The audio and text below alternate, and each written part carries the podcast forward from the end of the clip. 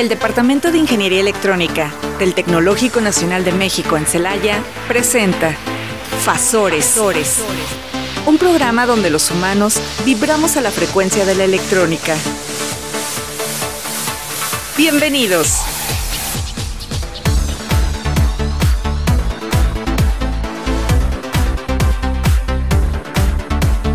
Buenas tardes, tengan todos ustedes, queridos radioescuchas, nuevamente aquí con ustedes en el programa de Fasores, vibrando a nuestra frecuencia. Es un gusto volver a estar presente aquí en la radio acompañado de dos estimadas, ya no solo compañeras de trabajo, en su momento compañeras de, estudio y amigas. ¿sí? Fanny, buenas tardes. Buenas tardes, buenas tardes Arturo, buenas tardes Claudia. Aquí jóvenes, pues empezando, pues en presencial, ahora sí todo. Esperemos que nos vaya bien, ¿verdad? Claro que sí, como yo le dije a mi grupo ahorita en la, en la mañana, que fue mi primera clase, espero terminarla como la inicio, en presencial.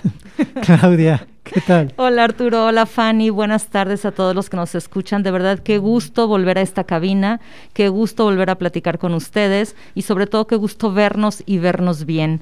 De verdad que es este muy diferente pasear por los pasillos del tecnológico y verlo lleno de estudiantes. Eh, nosotros pues ya tenemos algunos meses estando aquí en el tecnológico, pero sin estudiantes, entonces realmente el tecnológico vuelve a tener vida. Eh, efectivamente, Claudia, eso que dices es muy cierto. Eh, caminaba uno por los pasillos del instituto y, y solos Podías tú ver las ardillas, los tacuaches correr libremente. Deja de eso, se notaba triste y abandonado. Exactamente. ustedes hubieran podido venir en, en, el invierno cuando empezaron a caerse las hojas de los árboles y todo. No, si ya de por sí cuando nos vamos de vacaciones se queda esto muerto, ahora estaba realmente triste. Así es. Y, y no sé si a ustedes les pasó con sus grupos, pero Ahorita que, tuve clase en la materia de diseño digital, que me estaba yo presentando y explicando la instrumentación didáctica, de repente por ahí se me vino a la mente, me empezó a funcionar la ardilla y, me di cuenta que estaba con un grupo el cual era la primera vez que pisaba el tecnológico en estos dos años. Ellos habían comenzado su carrera completamente de manera virtual. Incluso el examen. el examen fue, fue en línea, ¿no? Entonces, cuando les hago la pregunta a los muchachos para ver si efectivamente era esta situación, pues la respuesta fue afirmativa y, le cambia a uno el panorama, ¿no? Este, porque tú das por hecho que ya conocemos, que ya nos conocemos, que ya identificamos áreas, este, profesores y demás, y no es así, ¿sí? Fue una cosa, eh, pues realmente le decía yo a los muchachos, me siento como nuevo aquí en el instituto. Y, bueno, este, comencé a explicarles un poquito eh, qué era el instituto, quiénes conformábamos el departamento de electrónica, el laboratorio donde estaba, ¿sí? los salones donde ellos iban a estar durante este semestre. Pero realmente es algo que, que ha impactado mucho este, este tiempo que hemos estado fuera, ¿no? Sí, muchísimo. De hecho, eso que tú dices es, increíble. ¿Cómo es posible que un alumno vaya en cuarto semestre y nunca haya estado en el tecnológico? No conoce su institución. Yo, yo les digo a los alumnos, ya no los reconozco de hace dos años pero realmente hay algunos a los que no conozco y ellos no nos conocen. No saben ni siquiera cuántos profesores hay, cómo son, viejos, jóvenes, nada de esto, ¿no? Y es triste. De hecho, ahorita, ahorita que les comentaba de que ya hay gente y todo, me, me causó mucha curiosidad que uno de los estudiantes de doctorado que sube al laboratorio entra y dice, ay, ya me engenté, hay demasiada gente en el pasillo. tenía la eh, es importante que, que sepa nuestra audiencia que la gente de posgrado ha estado viniendo a trabajar a partir de que salimos del semáforo en rojo de hace algún tiempo eh, ellos empezaron a venir a trabajar en el laboratorio porque el trabajo de posgrado es indispensable hacerlo en el laboratorio. Entonces ya estaban muy acostumbrados a hacer solo ellos, a hacer los cinco o diez en el laboratorio máximo porque además se turnaban. Se turnaban. Y entonces ahora él llega y encuentra que en el laboratorio hay prácticas presenciales y ve demasiada gente, ¿no? Es, es increíble cómo nos acostumbramos tan rápido a ese tipo de cosas. Sí, Sí, efectivamente, y pues con el temor quizá muchos padres de que sus hijos se lleguen a contagiar, ¿no? Otra vez acá. Pero pues creo que siguiendo todas las medidas de, este, de salubridad que nos están pidiendo de higiene, creo que podemos manejar perfectamente esta, este regreso a clases presencial, porque realmente también los chicos ya necesitaban, no solamente los que, como ustedes han mencionado, los que nunca se habían presentado, sino aquellos que ya tenían esa dinámica de venir temprano, tener su horario, convivir, todos ya nos decían, bueno, al menos a mí en mi clase, maestra, ¿cuándo vamos a regresar? Ya quiero estar allá, quiero trabajar mis prácticas, no en virtual, sino meter mano, quemar dispositivos fusibles, ¿no? Quemar osciloscopios. No, ¿qué pasó? Pero tienes mucha razón, Fanny. Y mira, yo platicaba ahora en estos, hace un mes con un, gerente de una de las plantas de Continental allá en San Luis Potosí. ¿sí? Y él comentaba que, esta situación de, estar desde casa tomando clases está afectando mucho a la manera en la cual están contratando ahora a los nuevos empleados. Y me decía él, es que antes eh, nos basábamos en el IQ, ¿sí? De, la persona o en su certificado, a ver qué, qué valor tenía. Y ahora ya hay otros aspectos que tomamos en cuenta, como es la interacción social. ¿sí? qué tanto pueden relacionarse con gentes de otra de otro tipo, de otra cultura, ¿sí? qué tanto saben trabajar en equipo, qué tanto saben liderar, tomar decisiones, y este tipo de situaciones está afectando esta parte, ¿sí? entonces también eh, se ve afectada esta situación. Y aunado a lo que comentabas, Fanny, yo creo que eh, tomando las debidas precauciones y sobre todo asumiendo la responsabilidad que debemos tener cada uno de nosotros en el sentido de cuidarnos, Sí, este, pues si ya tuvimos la oportunidad de vacunarnos, pues qué bueno. Y los que no, por favor, pues háganlo en la, en la brevedad posible, en cuanto tengan oportunidad. Y esto nos da pauta a pasar a uno de los temas que traemos ahora y que vamos a, a cederle la palabra a Claudia para que nos haga favor de, de enterarnos sobre el tema. Gracias, Arturo. Pues realmente es un tema que nosotros hemos estado manejando desde hace dos años y que tiene que ver precisamente con las vacunas. Hay una gran polémica de qué vacuna me pongo, por qué me tocó esta, por qué no puedo elegir, etcétera. Sin embargo, es muy importante que sepamos que aún en las vacunas hay tecnologías. Y precisamente para, para todas las vacunas que hay, para prevenir la enfermedad SARS-CoV, que realmente es el virus, se llama así, pero la enfermedad se llama COVID, con la última D que significa enfermedad en inglés, eh, realmente todas las vacunas eh, se pueden clasificar en dos tipos de tecnologías. Las tecnologías, digamos, más tradicionales, que son a base de la proteína del virus, o las tecnologías que son a base del material genético.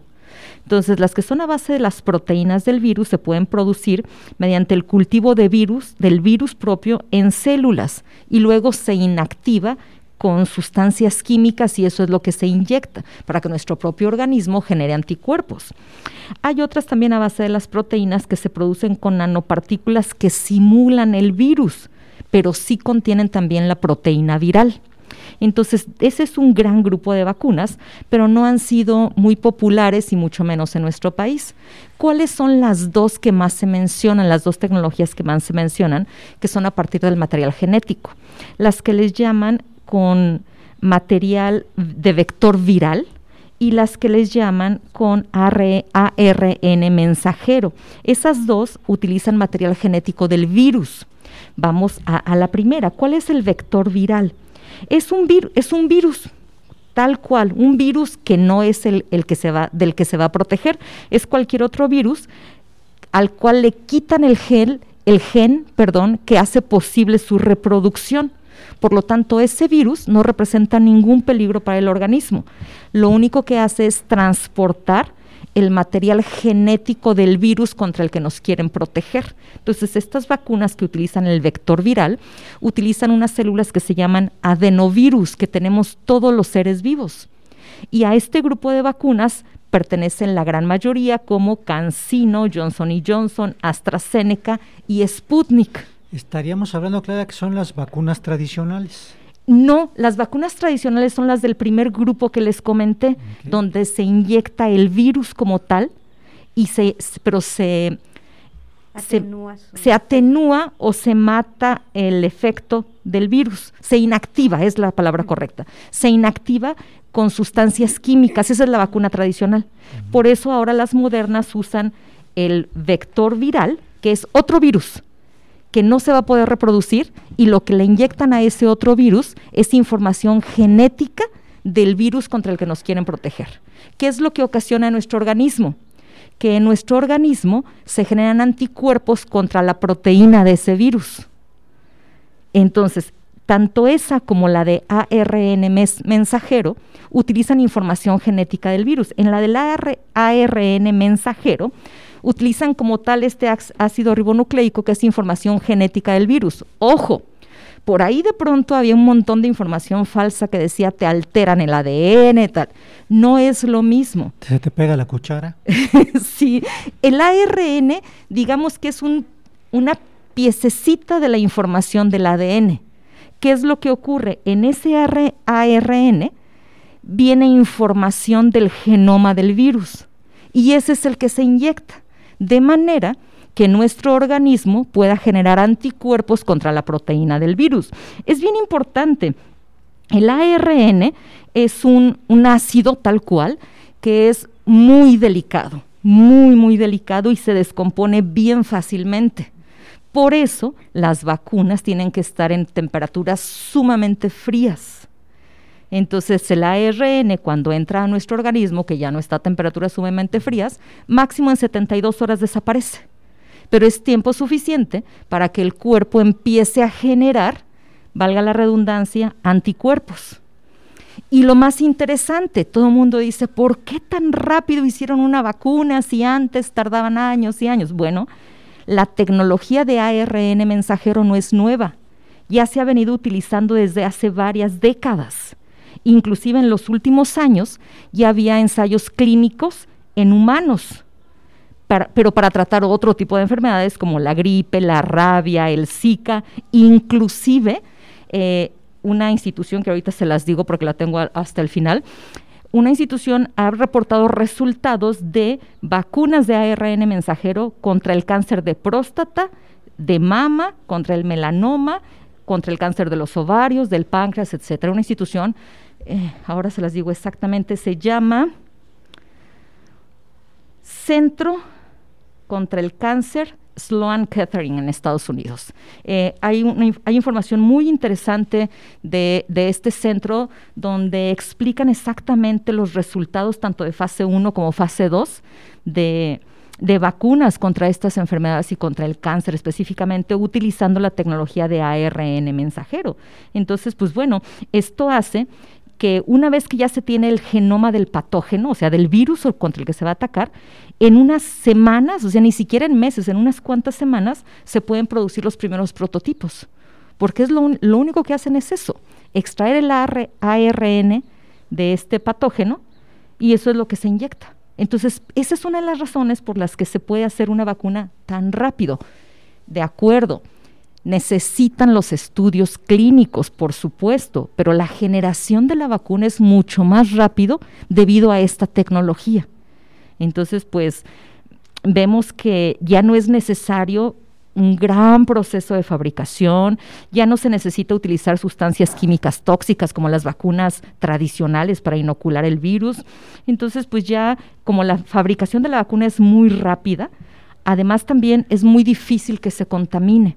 Lo único que se necesita es tener las precauciones en el transporte, y, pues bueno, claro, lo más importante que son los estudios clínicos, ¿no?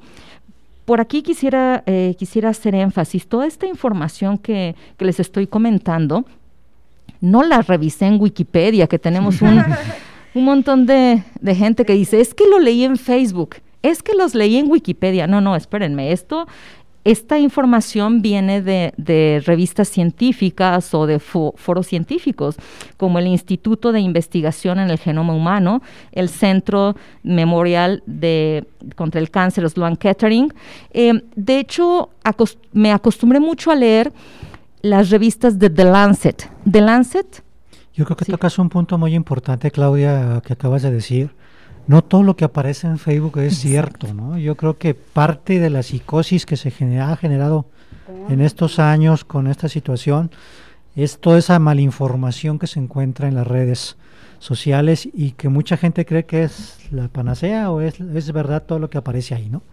Hay que consultar ese tipo de fuentes que nos menciona Claudia y buscar diversidad de información para encontrar realmente algo que nos ayude a, entender la, situación que hemos estado viviendo y que bueno, todavía por ahí nos falta por, por vivir algunas algunos días más, ¿no? En este sentido. Sí, fíjate que, lo que iba a comentar de The Lancet, eh, la primera vez que yo la vi creí que era una revista. Y sí, efectivamente, hay una revista que se llama The Lancet, pero realmente The Lancet es una editorial inglesa. Y esta editorial cuenta con más de 25 revistas, todas relacionadas con el área médica. Entonces, por ahí es muy interesante darse una vueltecita para, para que se vea qué es lo que se publica. Y, este, y pues bueno, la información, para aquellos que todavía les duele un poquito el idioma, hay muchas de las revistas que están traducidas al español pero la verdad que yo se las recomiendo ampliamente, ampliamente. Este, hay mucha información bastante interesante acerca de las vacunas. Y pues bueno, otra, otra información que me pareció interesante, aunque ya es un poquito... Bueno, yo, yo tendría mis reservas porque la publica el New York Times. Entonces, pues finalmente una fuente americana debe ser contrastada contra una fuente europea para garantizar que los que los números realmente este, sean, sean así. Sin embargo, en alguna de las revistas de Lancet comprobé ciertos de estos, dos o tres de estos datos que sí concuerdan. ¿no? Eh, por ejemplo, que la vacuna con menor eficacia es Coronavac de Sinovac con el 50% de eficacia. Ojo, también hay que resaltar, la vacuna no evita que nos enfermemos, disminuye el riesgo de una enfermedad grave porque de pronto decían, ah, ya, si ya estaba vacunado, ¿por qué se enfermó? Yo soy Superman, ¿no? Sí, exacto. Entonces hay que tener mucho cuidado. Eh, lo que también este, se reporta en The New York Times es que la vacuna con mayor eficacia es Novavax. Claro, este fabricada en Estados Unidos, 96%, pero pues bueno, con lo que nos vacunamos la mayoría de la gente aquí en, en Celaya y los alrededores, inclusive en nuestro país, Pfizer tiene una eficacia del 95%, eh, AstraZeneca del 76%, Sputnik del 91.6%. Entonces, pues realmente la, la, eficacia de las vacunas que nos pusieron es bastante alta. Es importante comentar que esta es eficacia en contra de enfermedad grave y en contra de la, de la posibilidad de caer en el hospital, ¿no? Así es. De hecho, sí lo vemos reflejado en las estadísticas de estos últimos eh, noviembre, diciembre, en lo que va de, este año, enero, y platicaba yo con gente de los hospitales COVID de Apaseo el Alto y Apaseo el Grande, y me dicen que sí, efectivamente en esa temporada se incrementó el número de contagios, pero el número de hospitalizaciones se mantuvo muy bajo. Y que los que llegaron a, ser hospitalizados, pues realmente no hubo necesidad de intubación ni nada de eso. Que en periodo de cinco días salieron del hospital. Esto demuestra una vez más la eficacia de, las vacunas en general. ¿no? Sí, de hecho también comentábamos, creo que contigo, Fanny, no estoy segura, que este, cuando nadie estaba vacunado, la vacuna, perdón, la enfermedad se veía más, más reflejada en personas de la tercera edad. Empezaron a vacunar a gente de la tercera edad, se estaban enfermando los de 50 Empezaron a vacunar a los de 50, empezaron a, enfermarse los de 40. Vacunaron a los de 40, empezaron a enfermarse los de 30. Entonces, esa es otra muestra de la eficacia de las vacunas, ¿no? Además, este, también estamos hablando de que la primer vacuna como tal fue desarrollada en 1700 a finales del, siglo de 1700, ¿no? 1796 contra la viruela. Pero esa sí era vilmente un virus sino, eh, inoculado de otra enfermedad parecida. Así es. Sí, es este, debemos de reconocer que en todos estos siglos, porque ya han pasado siglos desde ese primer desarrollo, la tecnología ha mejorado. O sea, tan solo lo podemos ver en las pruebas. La prueba PCR famosa, ¿cuánto tiempo tardaba en entregar resultados? Y ahora parece prueba de embarazo. o sea, así, rápido. rapidito así, ¿no? O sea, y, y antes decíamos, no, pues cuánto, pues hasta el día siguiente, si quieres una prueba PCR bien hecha, o si la pagas, pues a las cuatro horas, cuatro o cinco horas. A mí me tocó ser de las... Eh, bueno, a mí me tocó, me dio la, el bicho por ahí del mes de octubre del año en que nos retiraron a las casas. Mi prueba tardó 15 días en llegar. Sí. y a mí me dio la... Andaba bien y, yo tengo dos semanas que salí de la enfermedad y cuando fui a hacer la prueba, a los cinco minutos ya este ya me habían dado el resultado así, ese, es un ejemplo de cómo estas situaciones eh, como la pandemia acelera el desarrollo tecnológico en diferentes ámbitos, en diferentes sectores. Efectivamente. Eh, dirá por ahí, desafortunadamente, en este tipo de situaciones es cuando vemos los adelantos tecnológicos. Sin embargo, debemos ver lo, que este tipo de, tecnologías no son nuevas, como decía Claudia. Ya nos decía Fanny desde cuando data la, la primera vacuna, que fue la de la viruela, y, sin embargo desconocemos todo este tipo de información, ¿no? Y sobre todo estas nuevas tecnologías de la manera de fabricar una vacuna, que es lo que lo hace realmente que salgan mucho más rápido y estén en disponibilidad para, para toda la sociedad, ¿no, Claudia? Sí, de hecho, de las publicaciones que me parecían más deprimentes eran aquellas personas que, que dudaban de la eficacia de las vacunas porque la habían hecho muy rápido. ¿Por qué como en el siglo pasado tardaban 10 o 15 años en sacar una vacuna? Ok, ¿por qué no leemos un poquito? ¿Por qué no leemos esto que, nos comenta Fanny? ¿Cuándo se hizo la primera vacuna? ¿Qué ocurría con la vacuna entonces? ¿Cómo se hacía? ¿Cómo se ponía? Eh, ahora, ahora con toda la tecnología, y yo les decía algo así tan rápido decían, es que tiene que pasar mucho tiempo para ver si la vacuna crece o, no, si crece el virus o no. Ok, ¿conocen lo que se llaman procesos de envejecimiento? Ahora hasta en la industria se utilizan los procesos de envejecimiento. ¿Gracias a qué? Gracias a la tecnología. Entonces hay que tener mucho cuidado, repetimos, con lo que leemos y hay que tratar de leer fuentes confiables. A mí me da mucha curiosidad cuando empecé a escuchar, es que esta vacuna es de ARN mensajero. Dije, bueno, ¿qué es el ARN? ¿Qué no es DNA? Ah, no, son dos ácidos diferentes y el DNA tiene absolutamente toda la información genética de los seres vivos. Pero entonces el RNA, ¿qué es? O ARN, depende si leamos las siglas en inglés o en español. El ARN, ¿qué información contiene? ¿Por qué me sirve? Eh, estaba tratando de acordarme desde hace rato, hay por allí una serie eh, súper interesante sobre el cuerpo humano. Es una serie de caricaturas, les prometo traerles el nombre para la próxima eh, semana, pero la serie se lleva a cabo dentro del cuerpo humano.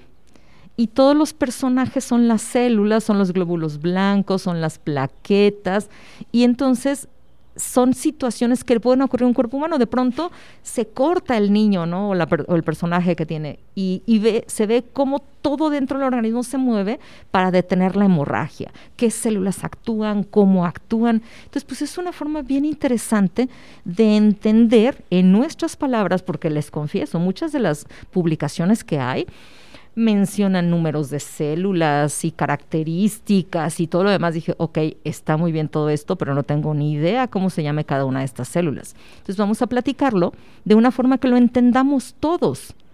No necesito saberme la definición del ADN ni del ARN, ni de cuáles son los tipos, porque además hay diferentes tipos de ARN y el que utilizan las vacunas se llama mensajero precisamente por sus características. ¿Cuáles son? Pues con un montón de términos científicos. Pero lo que a mí me sirve es que ese ARN mensajero lo que hace es llevar información a nuestras células y le dice, mira, este es el genoma o estas son las características del virus. Y en ese momento nuestro organismo empieza a generar anticuerpos contra esas. Esa es la razón por la que las vacunas sirven para muchas variantes, porque no atacan todo el virus, atacan ciertos componentes de su, de su ADN. Entonces ellos identifican, no sé, voy a hablar de manera muy coloquial, si en el ADN hay 100 datos, con el ARN mensajero, ellos identifican 40. Y entonces si tiene alguno de esos 40 datos, se puede generar un anticuerpo contra cualquier cosa que se parezca a eso. Ok, pues muy interesante, Claudia. Y ahorita, bueno, vamos a recordarles que estamos en el 89.9 de FM Sí, vamos a irnos a un corte y regresamos en un momento a continuar con ustedes a este interesante tema. No te desfases, vibra a nuestra frecuencia. Estás escuchando Fasores. En un momento regresamos.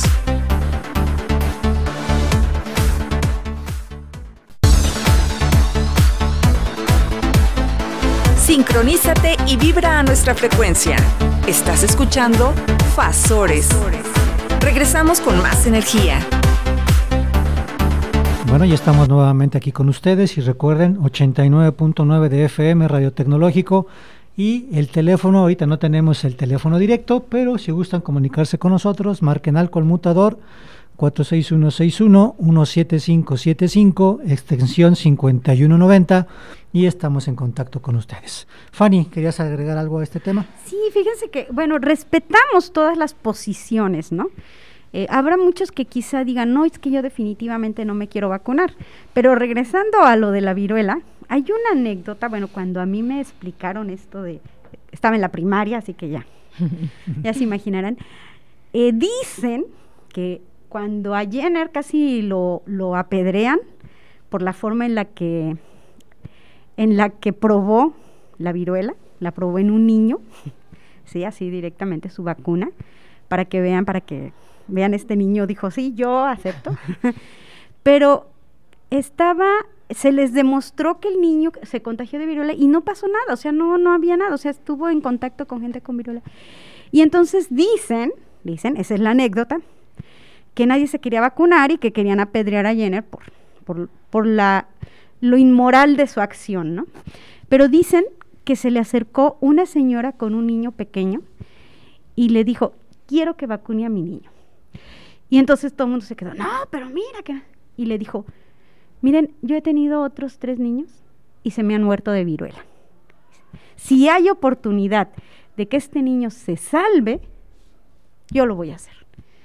Y entonces fue así como esta mujer valientemente, pues fue a vacunar a su niño con una, una sola prueba.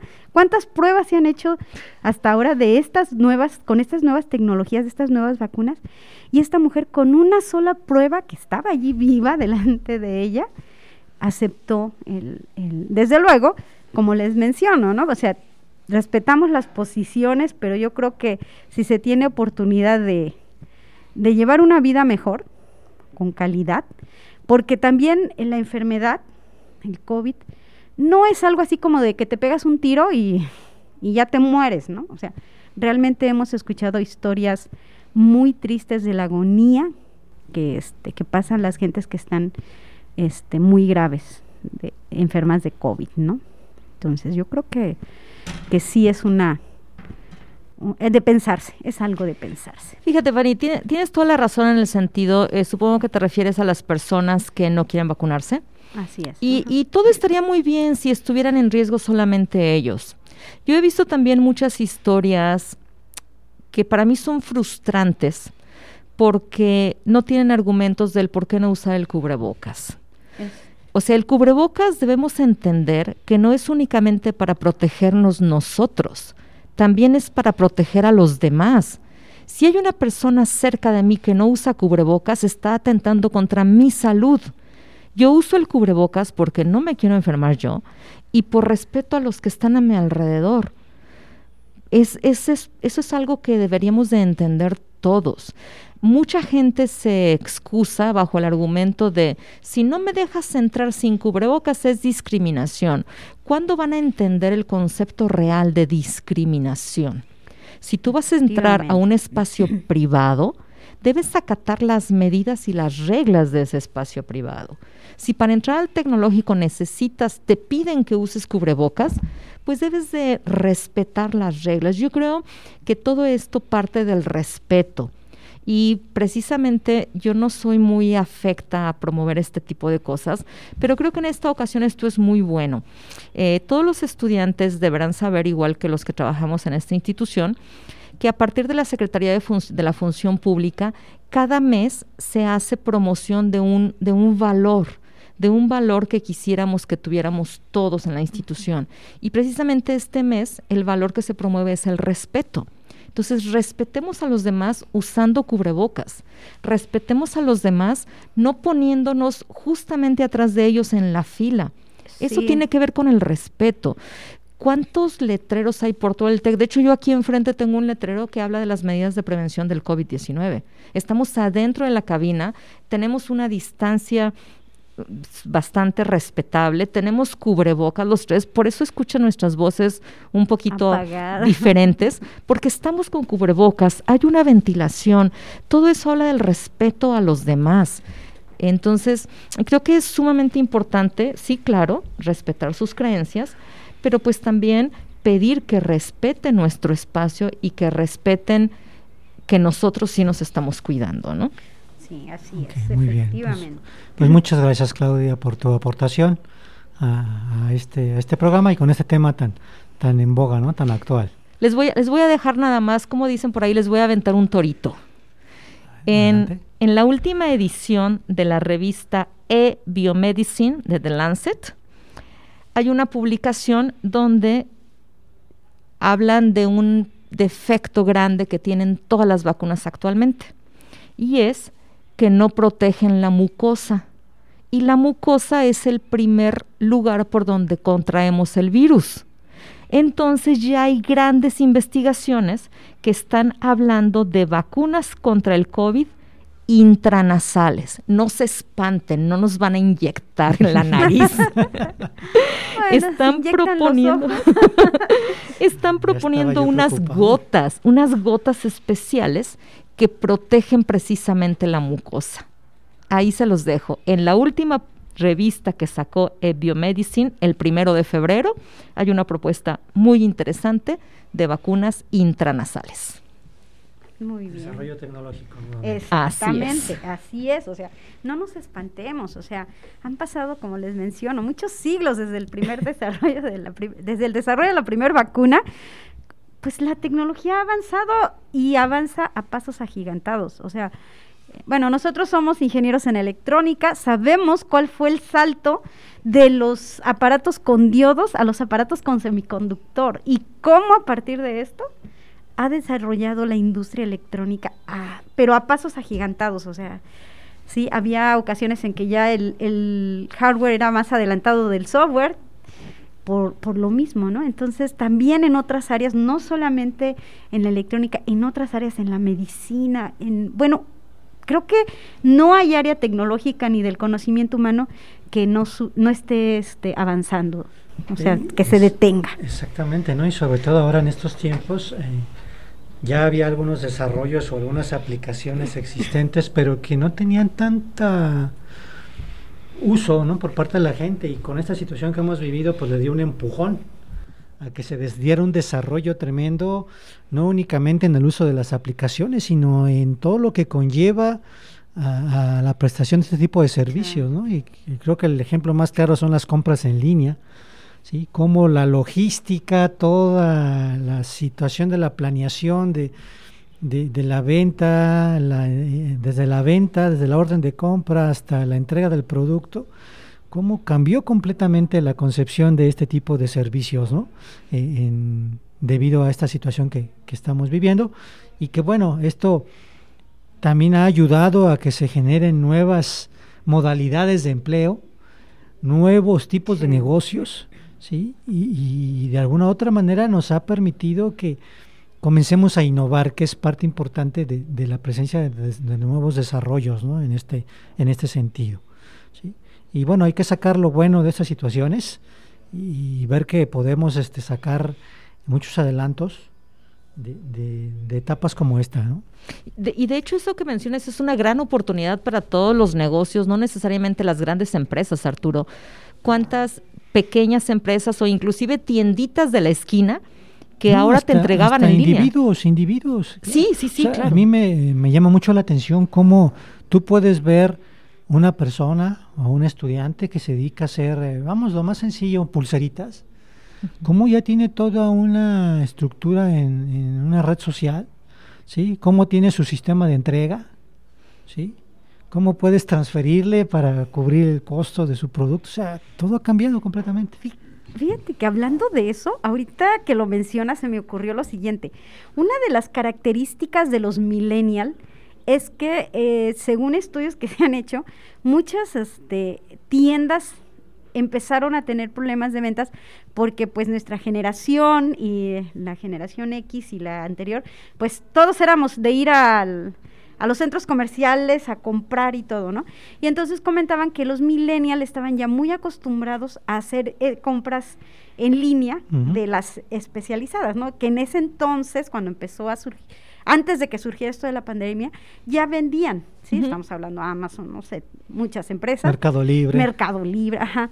Entonces, eh, decían que eso era algo que diferenciaba mucho a los millennials con respecto a nosotros, la generación X, ¿no? Y sin embargo, pues resulta que ya los alcanzamos. Porque ahora sí que como éramos los viejitos, éramos los que teníamos que cuidarnos más y ya no salíamos de compras. Entonces tuvimos que adecuarnos a esa modalidad de compras en línea, el famoso motomandado, o sea, tantas cosas, o sea, y, y de repente como que ya los, la característica millennial ya se diluyó. Fíjate, fíjate Fanny, que tienes toda la razón. La primera vez que a mí me sugirieron que por qué no pedía mi súper en línea, yo decía, pero es que yo casi nunca acostumbro a hacer una lista. Yo ya me sé cuáles son los pasillos y voy siguiendo un orden en los pasillos.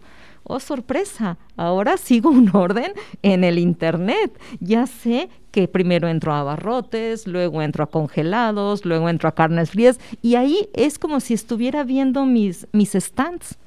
Voy viendo todo lo que hay y digamos que lo que se me antoja pero con la ventaja de que ahí puedo ir marcando qué es lo que comúnmente compro para que ya no se me olvide. Yo sé, tendría que hacer lista, siempre lo digo y siempre se me olvida. Pero, pero además otra ventaja, si estoy viendo la lista en, en, el, en la pantalla de lo que llevo pedido, y me acuerdo, ¿tendré jabón o no? Entonces puedo levantarme la computadora, ir a donde guardo el jabón y revisar si hay jabón o no. Entonces, sí, yo, yo debo decir que una de las cosas que más extrañé durante este encierro fue el contacto físico. Y me refiero al contacto físico como este que tenemos, no estarnos tocando, sino estar hablando de frente, estar interactuando. Eso yo lo extrañé muchísimo. Pero a pesar de eso, aprecio mucho el poder hacer compras en línea. Era algo que yo no hacía. Y bueno. Es que se nos facilitó mucho la vida. ¿eh? Yo te puedo decir que yo ya tengo pues, lo que va de, la, de esta situación, que no me paro en un banco. Ajá, efectivamente. Todo lo hago a través de. Que algo bien curioso ahorita lo mencionas cuando nos empezaron a pagar aquí en tarjeta, ¿sí? También nosotros empezamos a hacer los pagos en línea. Y un profesor de la ahora sí, literal, de la generación anterior a la de nosotros, nos cuestionó inmediatamente, ¡Ah! ¿qué no tienes miedo de que te roben? O sea, de que te cometan un fraude bancario o que te roben todo tu dinero. Y bueno, de entrada nos quedamos, bueno, para la cantidad que gano no creo que valga mucho la pena el riesgo, ¿verdad? Pero increíblemente, o sea, cómo hemos evolucionado en hasta en eso, o sea, no solo lo que les mencionaba, la tecnología en todo, en todo la pandemia nos ha hecho adecuarnos, o sea, eso nos muestra que somos adaptables finalmente. Sí, claro. Yo creo que es la primera característica del ser humano, ¿no? La adaptabilidad a, a la situación que nos corresponda y, y, bueno, este, esa parte que tú comentabas de la interacción, de, de, la plática amena, no sé ustedes, pero ahora que regresamos y que empezamos ya a tener contacto con los compañeros, pues también nos dimos cuenta por ahí de algunas noticias, ¿no? Este, digo, me da gusto porque es un cambio en su, en, su vida, pero a la vez pues se le extraña y se le quiere a, Agustín Ramírez Agundis, doctor Agustín, que como ustedes, bueno, los que no saben esta situación, este, pues ya se nos jubiló, ¿sí? Eh, quien fue profesor de muchas generaciones de nosotros, ¿sí? Algunos tuvimos la oportunidad de compartir y convivir en algún contexto más allá del aula, conocerlo en otro sentido y la verdad es una persona a la cual yo admiro mucho, respeto mucho, ¿sí? Y, y ¿por qué no? También lo estimo ingeniero Agustín. Sí, o sea, es este. Ahora sí que nos dejó eh, impactados la noticia. O sea, realmente como que lo veíamos eterno, ¿no? Aquí dando clase su, su pensamiento de su frase de solo hay 10, 1, 0 tipo de personas. O sea, desde allí ese es el pensamiento de, que tiene. Decíamos nosotros, es que el ingeniero no, no piensa como nosotros, él piensa en hexa, en sí. hexadecimal.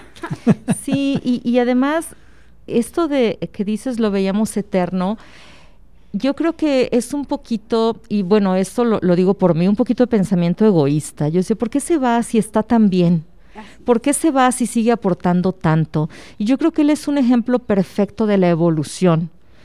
Él fue profesor de muchas, muchas, muchas generaciones, de todos los que estamos aquí, pero además de las generaciones actuales. Él fue capaz de dar clases en línea, él es el que daba las materias más actuales de la línea de sistemas digitales. Entonces, ese es un ejemplo perfecto de cómo el ser humano evoluciona. La verdad, a mí se me entristece muchísimo que se haya jubilado. Sé que a muchos de los que nos están escuchando también. Pero pues bueno, de ya, ya este, viéndolo desde, desde su perspectiva, pues ya es justo que él pueda pueda disfrutar de sus nietos, pueda disfrutar de su vida familiar, pueda disfrutar de no tener la presión de preparar clases, de venir. Yo sé que a él le gusta, le gusta mucho dar clases. Sin embargo, todos los que tuvimos que dar clases en línea sabemos de la presión, sabemos que el trabajo no fue menor como por ahí comentaban de pronto. El, trabajo ni siquiera es el doble, el trabajo es el triple de dar clases en línea.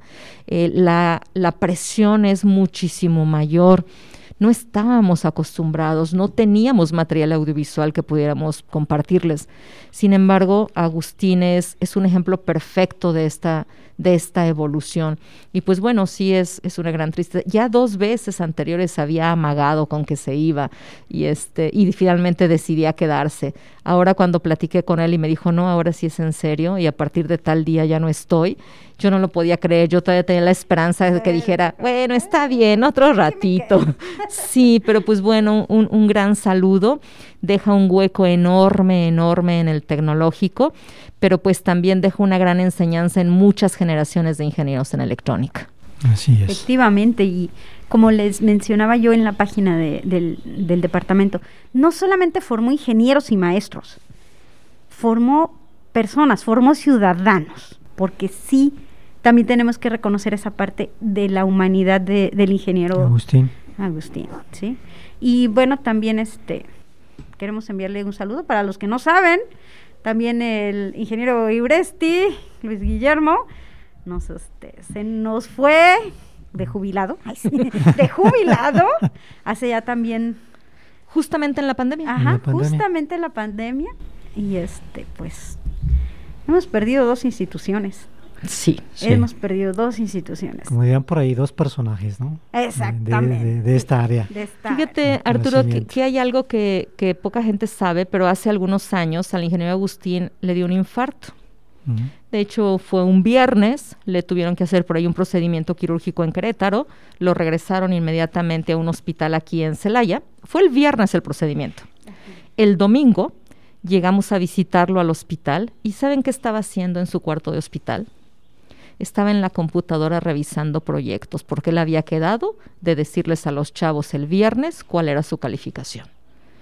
Consuero en un reposeta y especial en su habitación, pero seguía trabajando por ese gran sentido de responsabilidad que tiene. Ese era Agustín. Ese es. Ese es Agustín. Exactamente. Eh, de hecho, cuando yo llegué, lo vi sentado en el reposete y con la computadora le dije, por favor dígame que no está haciendo lo que creo. Está viendo videos de gatitos. Esperaba, pero, pero ya saben, con esa sonrisa que siempre ponía, pues depende, dime qué crees que estoy haciendo. No está trabajando, ¿verdad? Pues sí, sí estoy trabajando, ¿no? Pues un gran saludo y lo mejor en esta nueva etapa de su vida, Agustín. Sí, y aquí tienes siempre las puertas abiertas. Esperamos tenerte pronto aquí en la radio para que nos eh, platiques sobre tu experiencia y tus anécdotas con tantos estudiantes que tuviste a tu cargo. También por ahí otra noticia que tenemos con respecto a la labor del departamento es que, bueno, la, la preparación continúa eh, en todos los aspectos, en las diferentes áreas, y pues para no quedarnos atrás, pues hubo que entrarle a los, a los temas y conceptos de Industria 4.0. ¿sí? Por ahí somos alrededor de siete profesores del departamento, los cuales estamos tomando una capacitación con HIS, HSRI Institute eh, de la ciudad de Guadalajara, ¿sí? Va a durar un año, empezamos en el mes de noviembre, terminamos el noviembre de este año. Y entre los temas que ya estamos desarrollando está la programación en el lenguaje Python y Big Data. Por ahí también ya aplicaron a un examen para obtener una primera certificación en Six Sigma, en cuestiones de, para obtener la primera certificación que es White Belt. Y bueno, esperemos que ya estos siete profesores que están tomando este curso en conjunto con profesores de otras universidades, sí, pues hayan logrado esta primera certificación. De hecho, es un diplomado. Sí, la segunda certificación es Big Data. Por ahí dentro de unas cuatro semanas yo creo estarán presentando el examen, también como parte de esta capacitación y, y pues estar al tanto de, de los nuevos temas que, que está desarrollando. ¿no? Hablamos de Industria 4.0, pero realmente ya no es Industria 4.0, ya es hospitales 4.0, educación 4.0, ya todo es 4.0, ¿no? Pero en fin. Y bueno, se nos está acabando el tiempo, así es que tenemos que despedirnos. Claudia. No, pues un gusto de verdad. Este, recuerden que vamos a estar con este nuevo horario, regresando de la pandemia, todo cambió, cambió nuestro horario, pero vamos a estar con muchísimo gusto aquí con ustedes todos los martes de 12 a 1. Recuerden que tenemos nuestra página de Facebook, Fasores ITC pueden este, dejarnos sus mensajes, mandar sus saludos, hacer sus preguntas, sugerirnos temas a tratar. Nos estamos reestructurando, pero estamos aquí con el gusto de siempre. Fanny. Pues sí, y jóvenes también este, recordarles y recomendarles hay que ser responsables de nuestra salud y pues ahora sí de los demás, como decía la maestra Claudia, tener ese respeto. Y vamos a iniciar con ganas, bueno, ya debimos de haber iniciado con ganas desde las 7 de la mañana, pero también con los cuidados pertinentes, ¿sí? Y bueno, este, nos vemos dentro de ocho días. Muy bien, y también este, antes de irnos, pues mandar saludos a que a quienes nos escuchan, que sabemos que nos están escuchando, nuestros este, fervientes este, admiradores. y seguidores, a Mirella, en la, en la secretaria del Departamento de Electrónica, ¿sí? a Chava, el responsable de caseta en el turno de la mañana, ya en el laboratorio igual. Un gran saludo y bueno a todos ustedes por estar acompañando con nosotros. También le quiero agradecer a, a Manuel, a Roxana que están con nosotros en cabina, sí, a Fernando que es el coordinador de, de esta radio. Y bueno, recuerden que estamos en el 89.9 de FM, Radio Tecnológico, su programa Fasores, vibren a nuestra frecuencia. Nos vemos dentro de ocho días. Hasta luego. Hasta luego. Se amortigua la señal. Te esperamos la próxima semana en una emisión más de Fasores. Vibra a nuestra frecuencia. Una producción orgullosamente lince del Tecnológico Nacional de México en Celaya.